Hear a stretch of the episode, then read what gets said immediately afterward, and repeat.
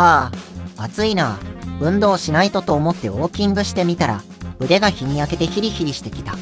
水分取らないとな。っていうか、何でもいいから冷たいものを口にしたいな。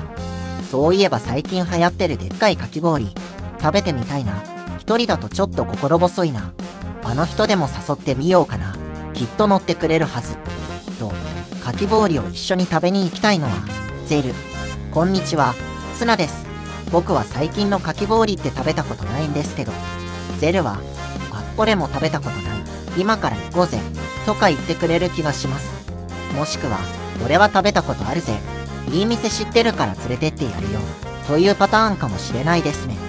このポッドキャスト、エタオペール D は、ディシディアファイナルファンタジー、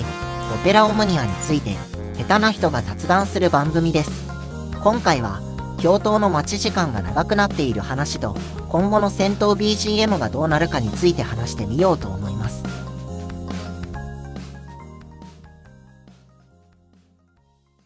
8月17日に新キャラクターとしてルビカンテが登場し、単勝が実装されました。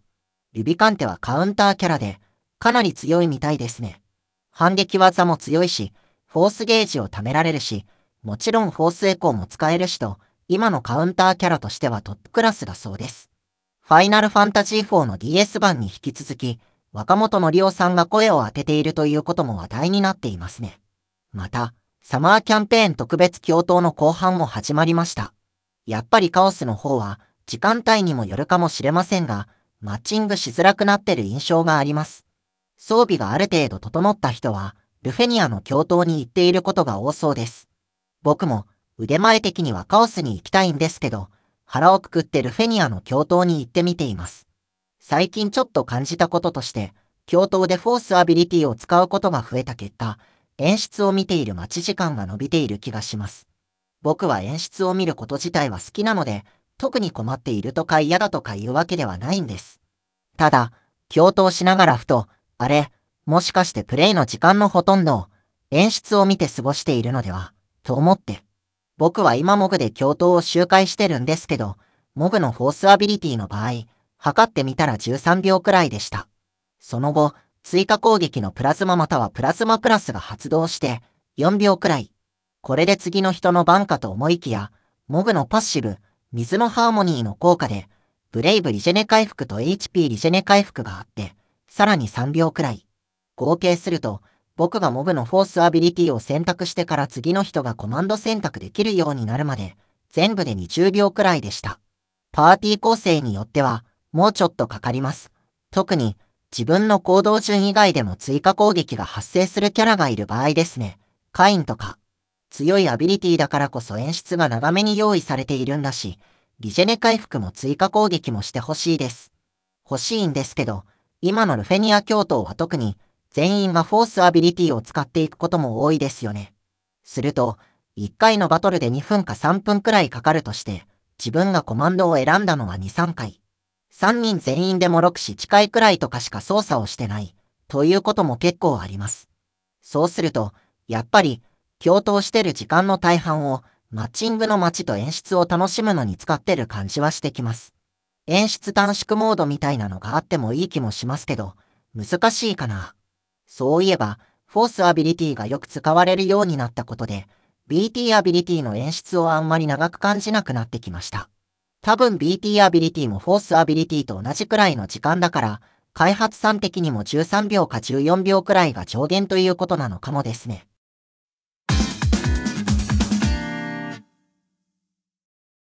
もうそろそろ第4部のストーリーが始まるんだったと思うんですけど、いつ頃なのかな？個人的に気になっていて、でも多分ダメだろうなと諦めているのが、部ごとで共通の戦闘 BGM が欲しい、ということです。確か第1部と第2部は、それぞれにあったと思うんです。通常戦闘 BGM。第3部になったら、ファイナルファンタジーシリーズの戦闘 BGM から選ばれるようになって、第3部共通の通常戦闘 BGM はなくなってしまいました。でも僕、部ごとに通常戦闘 BGM があるの、結構好きです。これは、僕が長く遊んでいたファイナルファンタジー11で、拡張コンテンツごとに通常戦闘 BGM が別だった影響が大きいです。新しい拡張が発売されて、ワクワクしながら新しいエリアに行くと、敵と戦う時に新しい BGM が流れて、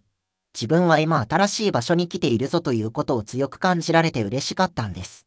もしかすると、オペラオムニアの通常戦闘 BGM はディシディアの過去作から持ってきていて、そのストックがなくなっちゃったのかな。召喚獣とのバトルはその召喚獣ごとに違いますけど、これはディシディア過去作の曲らしい、というのはなんとなく知っています。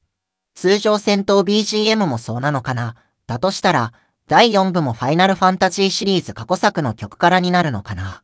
理想を言ってもいいなら、オペラオムニアオリジナルの戦闘 BGM、もっと欲しいな。ディシディアシリーズの今後のためにも、新曲を増やしていくのって大事だと思うし。それと、戦闘 BGM ということで言うと、僕が勝手に心配してハラハラしているのが、バーストモード、バーストアビリティの BGM です。バーストモードに入ったりバーストアビリティを使ったりすると、キャラごとに違う BGM が流れますよね。それぞれ原作の BGM が流れるわけですけど、最近、全キャラにバースト武器を実装することになったじゃないですか。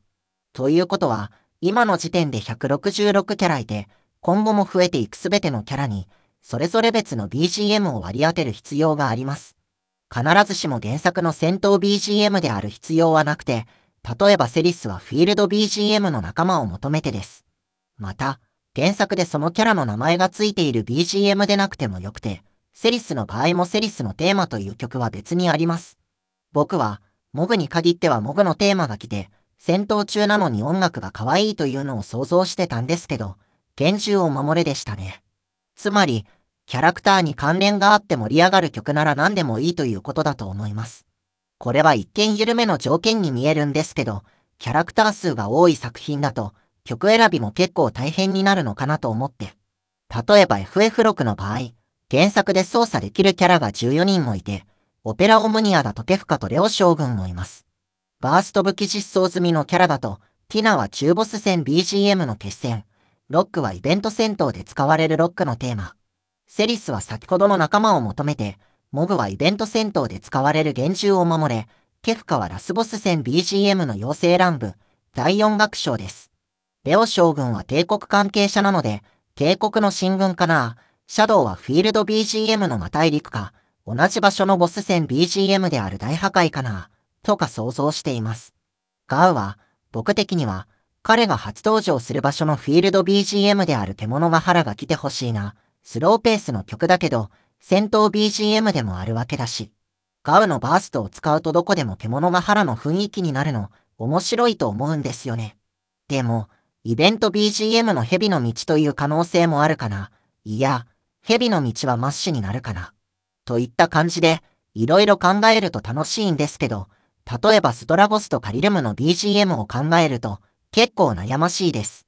特にストラゴスっぽい戦闘 BGM とか、ビルムに関係が深い戦闘 BGM とか、あんまりない気がします。忘れてるだけかな。もしないとすると、他の BGM をなんとか探すしかないですよね。例えば、オペラの最後にあるオルトロス線で流れる大断円。これがリルムのバーストに使われる可能性はあるかなどうかなリルムがオルトロスと遭遇するイベントはありますからね。まあその時には大断円は流れないですけど。もしくは、シャドウを魔大陸にしてリルムを大破壊にすると、魔大陸つながりの BGM になりますね。シャドウとリルムの関係もほのめかせて、ちょっとエモいかもですね。リルムと大破壊には特に関係はなかったと思いますけど。あと、もっと悩ましいのは、将来的に午後やウーマロが参戦することになった時です。どうなるのかな ?BGM といえば、Spotify で DFF 応募使用曲というプレイリストを作って公開してくださってる方がいますね。オペラオムニアを遊んでて知らない曲があった時に参考にさせていただいたことが何度かあります。ありがたいです。というあたりで、ヘタオペール D 第6回、そろそろ終わろうと思います。ここまで聞いていただいてありがとうございました。